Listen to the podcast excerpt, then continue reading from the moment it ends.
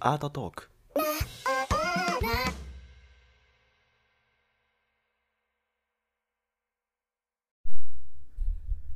はい、ハローヤリーベン。えー、ということで、えー、第50何回目 ?4 回目か5回目？ですが、すいません、ちょっとチェックし忘れました。はい、えーと、アーカイブはいくつか出してたんですけど、ちょっと、えー、収録の方はご無沙汰になってしまいました。はい。えーと、一応今、香川県の丸亀、丸亀市での、えーとね、市民交流センターマルタスという、えー市役所と連携しているような、えま、市民施設があるんですけど、そこで展示をさせていただいております。11月の17日まで。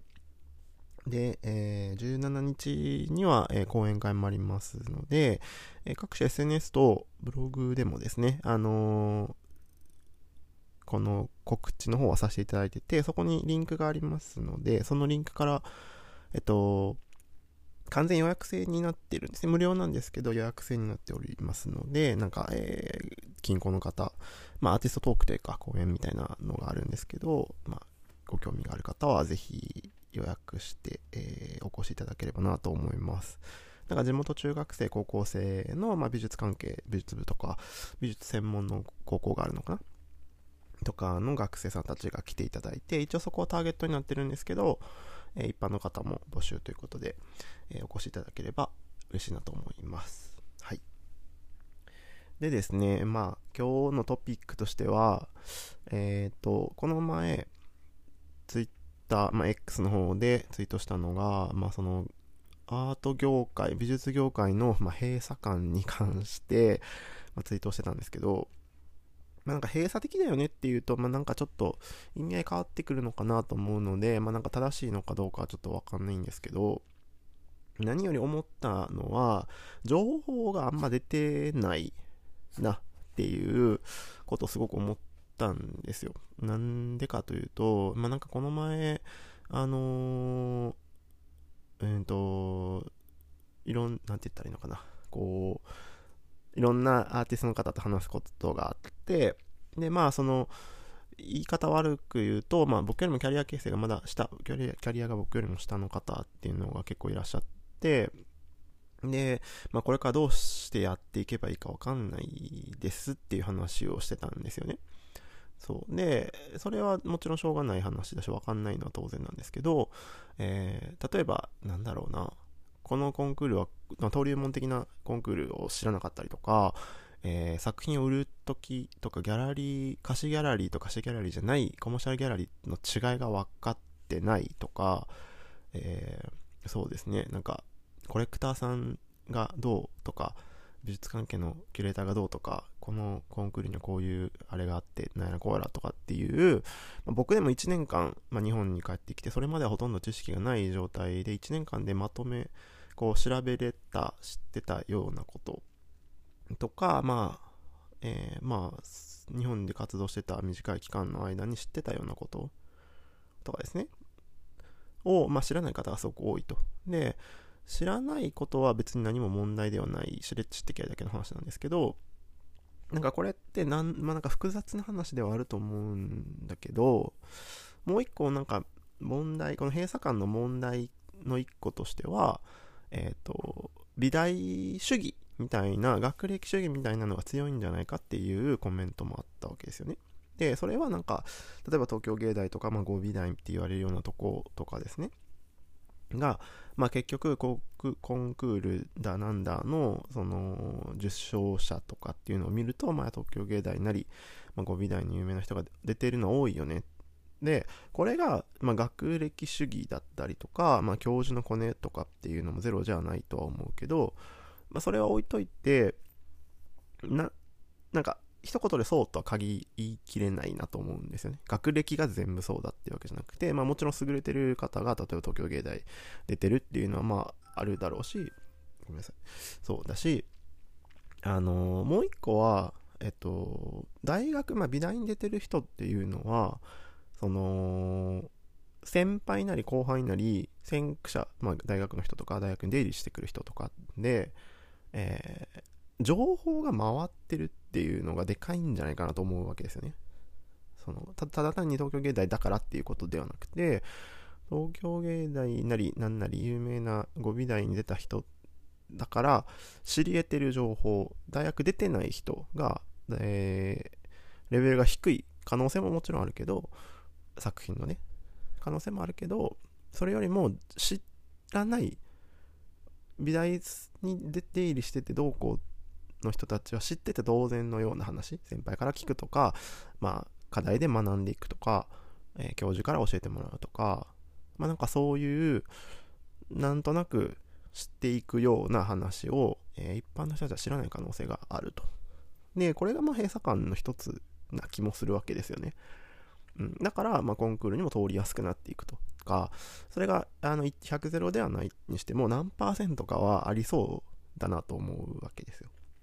学歴とかだけじゃなくて、情報を持ってるか持ってないかっていう話は割とありそうだなと思っていて、で、あの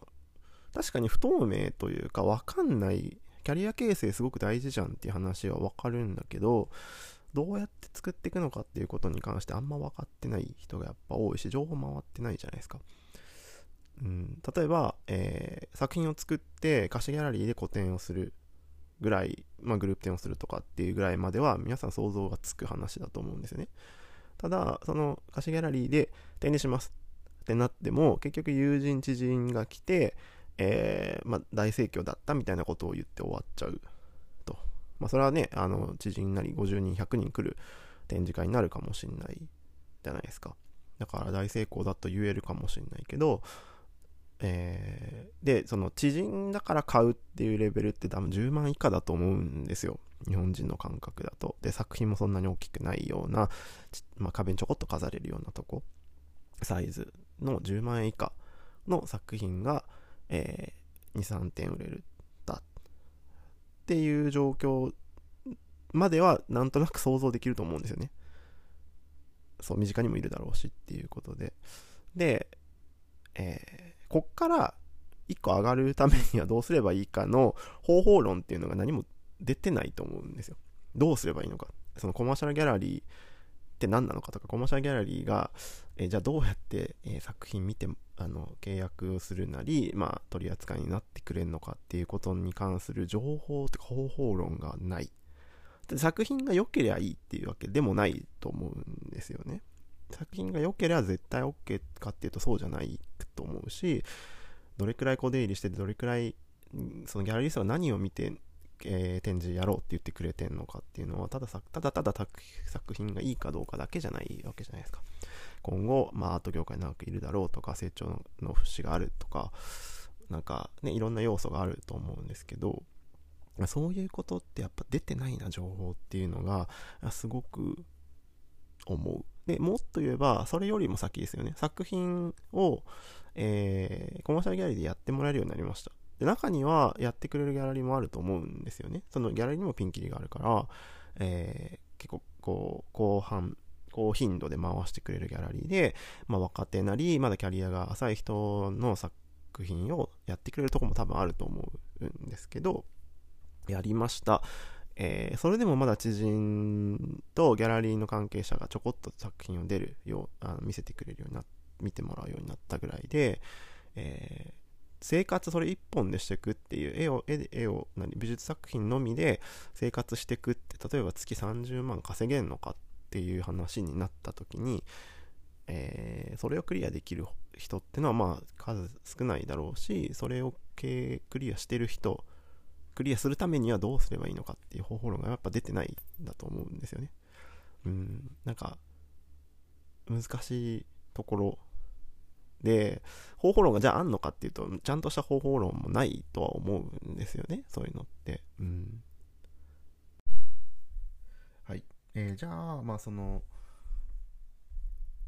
要はキャリアを形成するにあたっての方法論で一番大事なとこって何なんだろうっていうことにはなると思うんですよね。で、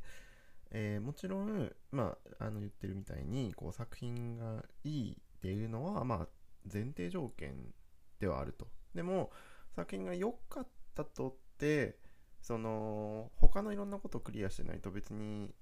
いうなんていうのかな成功に近づいていかないっていうのも事実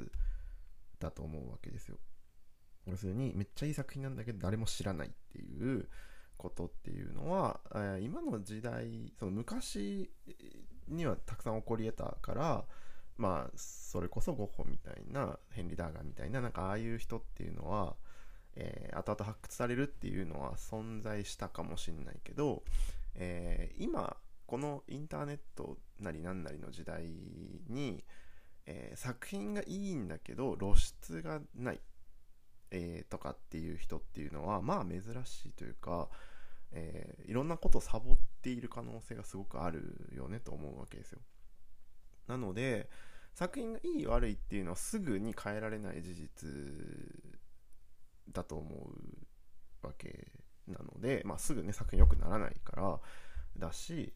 変えられることから変えていかなきゃいけないって考える時に、えー、その結局何が大事なのかって話になると、えー、この業界は割とコネクション、ね、よくコネってやつはかなり大きいなと思うわけです。そのコネがあれば、まあ別に賞が取れるとか、そんな、まあ事実そういうこともあるかもしんないけど、えー、それよりも、まあなんかそんななんかずるいというか、チートみたいな方法を今言いたいわけじゃなくて、重要なことっていうのは、えー、その業界にどっぷり浸かるっていうことが何よりも重要なのかなと思うわけです。今僕が特にこの1年日本でやってきて、まあ、コミットしたつもりですけど重要なのは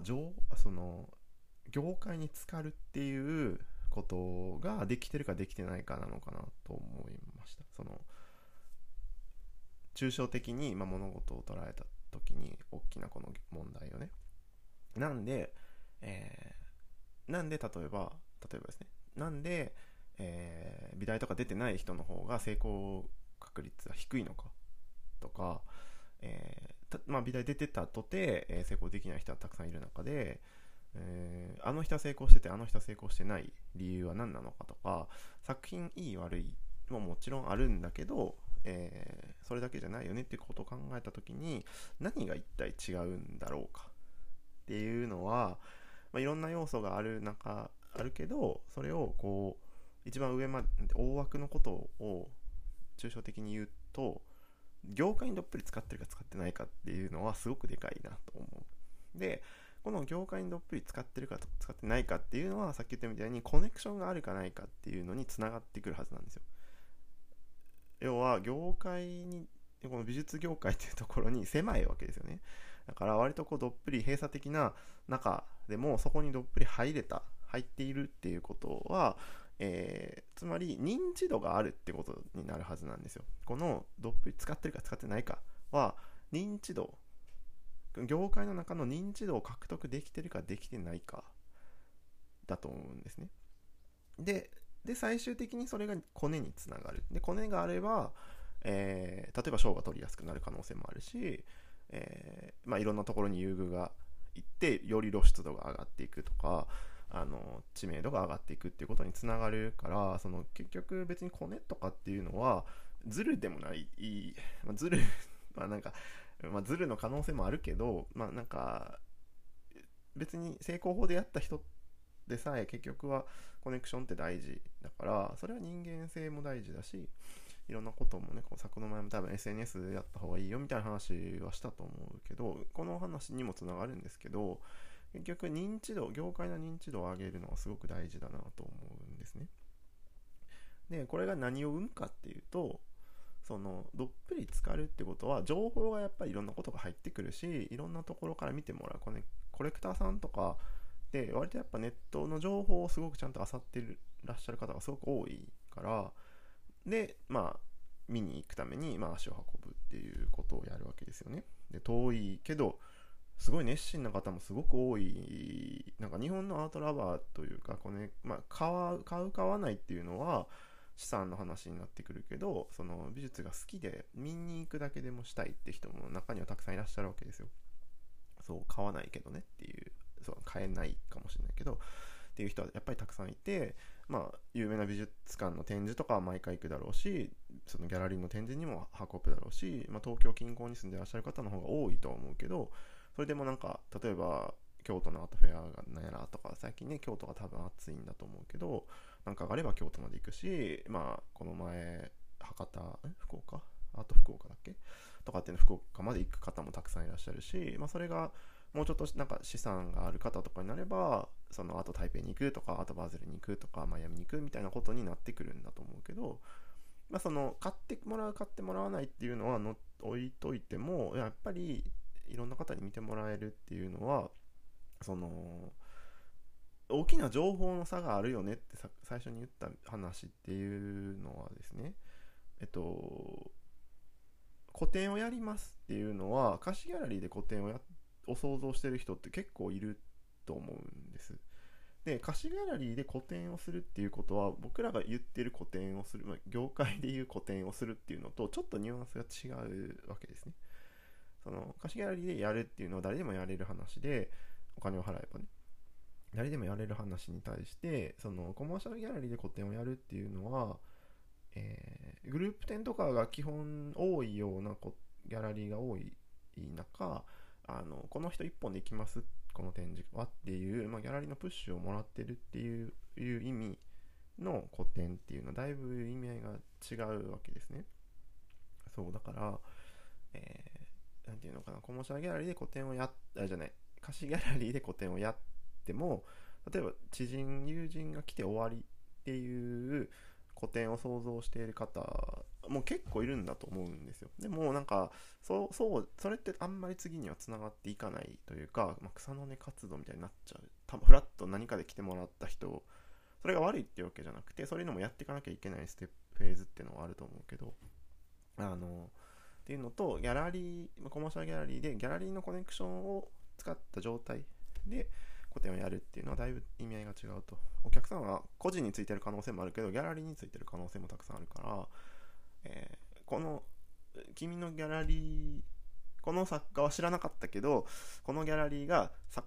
プッシュするアーティストなら買っとこうみたいな人もやっぱりたくさんいるわけですよね世界で見ると。そう。早いうちに買っとかなきゃっていうそのギャラリーの信用度っていうのはすごく重要であると、うん、だからギャラリーで見てる人もやっぱりたくさん業界の人、まあ、コレクターとか買う買わないじゃなくても美術館なりいろんな重要な人たちってことですね。そうまあでつまり、えーまあ、認知を取るっていうこと業界にどっぷり使って認知を取るっていうのはこと日本の、まあ、日本だけじゃないけど結局この狭い業界なの中日本では特に狭い業界だからえー、この認知を獲得するしないっていうのはすごくでかいはずなんですよね。うん、だからだからこそ、まあ、いい作品を作ろうっていう努力っていうのは死ぬまでやるって全員がやる話だから、まあ、それは言う必要はなくて、えー、結局その認知をどう取るのかって話に次になると思うんです。で一番手っ取り早いのはやっぱり SNS で認知を取るっていうのはいいジというか簡単な話ですよね。手っ取り早いから、まあ、インスタグラムなりツイッターなりで、まあ、こう、情報を発信していって、認知を取っていくっていうのは、結構ね、難しいんですけど、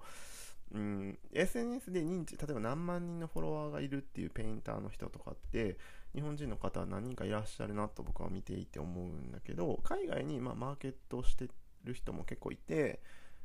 うん、画画家さんってことかな。うん。で、まあなんか何ヶ月に1回こう作品を売って速乾していくみたいな人も中にはいらっしゃるけど、やっぱ日本ではその人っていうのは、まあほぼ認知はないから、えー、そういうどこに絞ってどうターゲットを作っていくのか日本特にまあ日本のマーケットにとかっていうのは、まあ、なんかやり方はそれはそれで考えなきゃいけないとは思うんですけど、うんまあ、なんかこういうふうに認知を取っていくのはすごく重要なのかなと思います。うん、その認知の取り方の一番手っ取り早いのが美大を卒業する大学院大学士出るっていうことだと思うんですよ。そうそうなんかそれが多分言いたかったことでその美大が出たからすごいっていうわけでは必ずしもないけど一番何がすごいのかって言ったら美大その例えば東京芸大の博士課程出るとか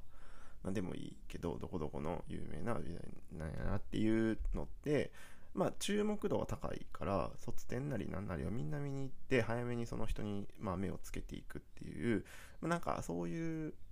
ところを取れるからやっぱ強いですよね。スタートダッシュ切れるよね業界。卒業してから業界出るなりまあ在学中から業界にいる人も多分たくさんいらっしゃいますけど、うん、なんかそういう結局はまずはそのキャリアを形成していくにあたってどこどこの大きな賞を取るなりまあわかんないけど、うん、何なんでしょうね。まあなんかそのアーティストにとってのキャリアって何なんだろうみたいな話にもなる。特に日本では権威のある賞っていうのが難しい、うん、なんかなんかちょっと癖のある 賞ばっかだから、えー、それを取ってとって有名になるかならないかとか今後が保証されるかされないかっていうのはまた別の話ではあると思うけどまあでも少なからずどこどこの賞を取りましたっていうのはやっぱり認知になるから、うん、こういう作家が私こういう作家で、えー、こういうことをやってます。ここのギャラリーでよく展示してますとかっていうのはやっぱり業界に知らしていくっていうのはすごく大事ですよね。でそういうとこから情報をたくさんもらえるからそうその、まあ、この回の話っていうのは美術業界の情報のなさとか閉鎖感っていう話をしているけどその本当に日本の美術業界っていうのはすごく狭くて狭くて難しいと思うけどそれはなんか参入障壁が高いのかなと思うんですよね。狭いから。その有名な人がもうたくすでにいるしで数少ない人たちを取り合っている状態というか、まあ、なんかそんな状態になってる。これが例えばヨーロッパとかだったら国境、ね、EU 間は別に国境ないようなもんだからその例えばベルリンのどこどこに展示しますっていうのも、えー、普段ずっとフランスで住んで活動してますって人とかがポンって来る来たりするともうそんな人の情報とかやっぱ追ってらんなかったりするじゃないですか。だからヨーロッパ内の大きなヨーロッパって EU 国内みたいなのでなんかすごく大きな国1個の国だみたいなことを思って考えると分かりやすいかなと思うけど場所もすごい広くてギャラリーの数もすごく多くてあのアーティストの数もすごく多いっていう状況だからその中でアーティストとか結果がぐるぐる動いてアートフェアにぐるぐるギャラリーが動いてっていう状況に対して、まあ、日本っていうその島国でっていう状況を考えるとめちゃめちゃやっぱ狭いしあの動いてる場所も人も少ないわけですよね、うん、狭いし少ないから参入障壁はすごく低いかもしれないけど逆にもしうまくやれば、えー、ある程度の認知は取れるわけですよ。逆のポジティブに考えれば。そう。だから狭いからこそまあ1位を取りやすい。取りにくいかもしれんけどまあ極論言うとやけどまあ要はその上位に食い込む可能性も大いに出てくるよね。分母が少ないわけだから、うん、そんなことを考えているとやっぱりいかに、えー、重要人物に目をつけてもらえるかとか、えー、なんかそういうことを設定して活動するのが重要なのかなと思うわけですよね。うん、そう。だからつまりもうちょっとやこれからやんなきゃいけないことキャリア形成のためにやんなきゃいけないことをフォーカスを持って目標を持って取れ取り組めると思うんですよ。僕が言ってることは多分間違ってないはず。だからその認知を取るっていう大きな話だけを言ってるだけだから。そう。でこれをえー、どう取ればいいのかあんまり分かってない人もたくさんいるし、えー、情報も出てないっていうのもそうだけどいるなと思う。で、それは、えー、近くの貸しギャラリーで展示をし続けるってことじゃないと思うんですよ、僕は。うん。そう。他にもやれたらいいことたくさんあるし、活動するだけじゃなくても、えー、例えばギャラリーにたくさん足を運ぶっていうこともすごく大事だと思うんですよね。実際に現地のギャラリーにどんどんどんどん行って顔を覚えてもらうとか、えー、オーナーさんと話す機会を作って作品集持ってって私作家なんですけどちょっと見ていただけませんかっつって時間があるタイミングで突撃して、えー、見てもらうとかなんか僕もそういうことはベルリンにいた時はやってたけどなんかそういうことだってできるじゃない。だから SNS でまあ SNS がだけじゃなくてね作品をアップし続けてるとか貸しギャラリーで展示をしてるだけっていうことじゃなくて、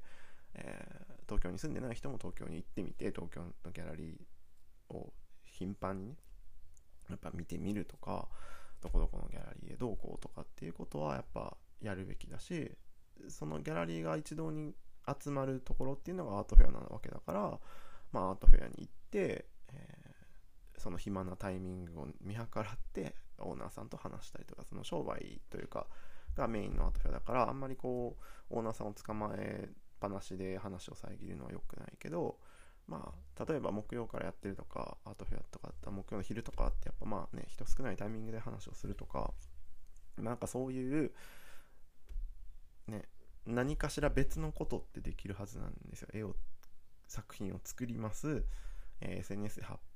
ね、やってます、えー、で、えー、貸しギャラリーでたまに展示をしますっていう状況だけじゃ一向に、えー、その参入障壁を超えられないかなと思うからいかにどうやって自分が例えばなんか新しい新商品を抱えた営業マンだと思ったらいいと思うんですよね。うん、そしたらやっぱり企業さんのとこにアポイント取って店に行ってみたいなことをやっぱやると思うからなんかそういうことをアーティストも個人でやっていかなきゃいけない時代なんだろうなと思うわけですね。うん。それが、まあ、もちろん SNS っていうのが一番楽だと思うけど他にもまあ自分の足を使うっていうこともやっていかなきゃいけないな。なぜなら、えー、アーティストの数って結構増えたんだと思うんですよ昔に比べて。そのなんちゃってアーティストでも何でもいいけど副業とか日曜学科でも何でもいいけど、まあ、なんかそういう人たちって昔よりも増えたんじゃないかなと思うわけですよねなんか生きたい生きやすい生き方ができ昔よりはなんかできてるような気がするから日本人もそうそういう中でうまくやっていく人がどんどん先を越していく時代だから自分がやっていかないと置いてかれる一生認知が取れないっていう話になっちゃう。で言いたなんか言い方悪いけどなんか全然作品は良くないんだけどめちゃくちゃ SNS なりなんなりで目立つ人ってのはやっぱずっと目立ってるわけですよ。その人がずっと上に生き続けるかっていうとまた別の問題だと思う。いつかは作品の良さが足りないと相手にされないっていう時期は来るかもしれないけどそのなんか作品逆をも言えるし作品がよくないのに SNS で有名な人もいれば作品がいいけど有名じゃない人もいるしだから結局その後のどういうふうにこう自分を見せていくかっていう話には重要ではなってくると思うけど結局その参入障壁が高いからこそ割と閉鎖的で情報が出ないあんまりどう次のキャリアを作っていけばいいのかっていう情報が出てない理由の一つは、えー、みんな情報の交換っていうのは業界のどっぷり使った中でしかやってないからだと思うんです。複雑すぎるからなんかわざわざ複雑すぎるしなんか人それぞれみたいなとこもあるからあのみんなが情報を秘匿してるとかそういうわけじゃないけどあのあんま外に説明してもみんな分かりにくいというかケースバイケースなケースがケースバイケースな 感じがするからあんまりわざわざ外に出してない人がすごく多いんだと思うんです。だから一番重要なことはどっぷり中に入ること。で認知を取ること。で情報がどんどん入ってくるのかなと思うんですよね。うん、そう。っていうことがまあ言いたかった。だからすごく長くなっちゃったけど。そう、うん、っていうのはその最初にも言ったみたいになんか全然情報を知らない人のアーティストさんとかと話をしたことで、えー、すごく言い方を悪く言うとえ長年やってて、えー、僕日本に来て1年で知り得た情報とその例えば10年、えー、日本でやってた方と話をして、えー、えそんなことも知らないんですか？言い方悪いけどね。そんなことも知らないんですか？っていうことを知らなかったりする知っとかなきゃいけないよねっていうことを知らなかったりするとでそれはその人が悪いわけじゃなくて、えー、そもそも論でそういうことが大事なんだっていうことを誰も教えて教え誰からも教えてってないからなんだと思うんですよね。そうそういう情報を見なきゃいけないよっていうことそのアーティストって結局作品をどう良くするのかっていうことにフォーカスしがちだから他のことの情報を学ばなきゃいけないっていうことにそもそも思想がいってない人もたくさんいるんだと思うんです。うん、だから、えー、ここではっきり言いたいなと思ったのは、えー、情報をめっちゃ集めなきゃいけないと思う。特に美大とか出てない方っていうのはコネクションが狭いから、あの美大とかに行ってれば多分先輩大学教授とかでどんどん学んで、見て知り得る情報を、えー、知ってない可能性がやっぱあるから、うん、だからやっぱ情報をどんどんいろんなとこから取りに行くいろんな人に聞くとか、うん、なんかそういう戦略を立てるとかっていうことをまあしなきゃいけないなと思う。という話でした。はい。なんかちょっとすごくなんか何日かに分けて話をしちゃったから、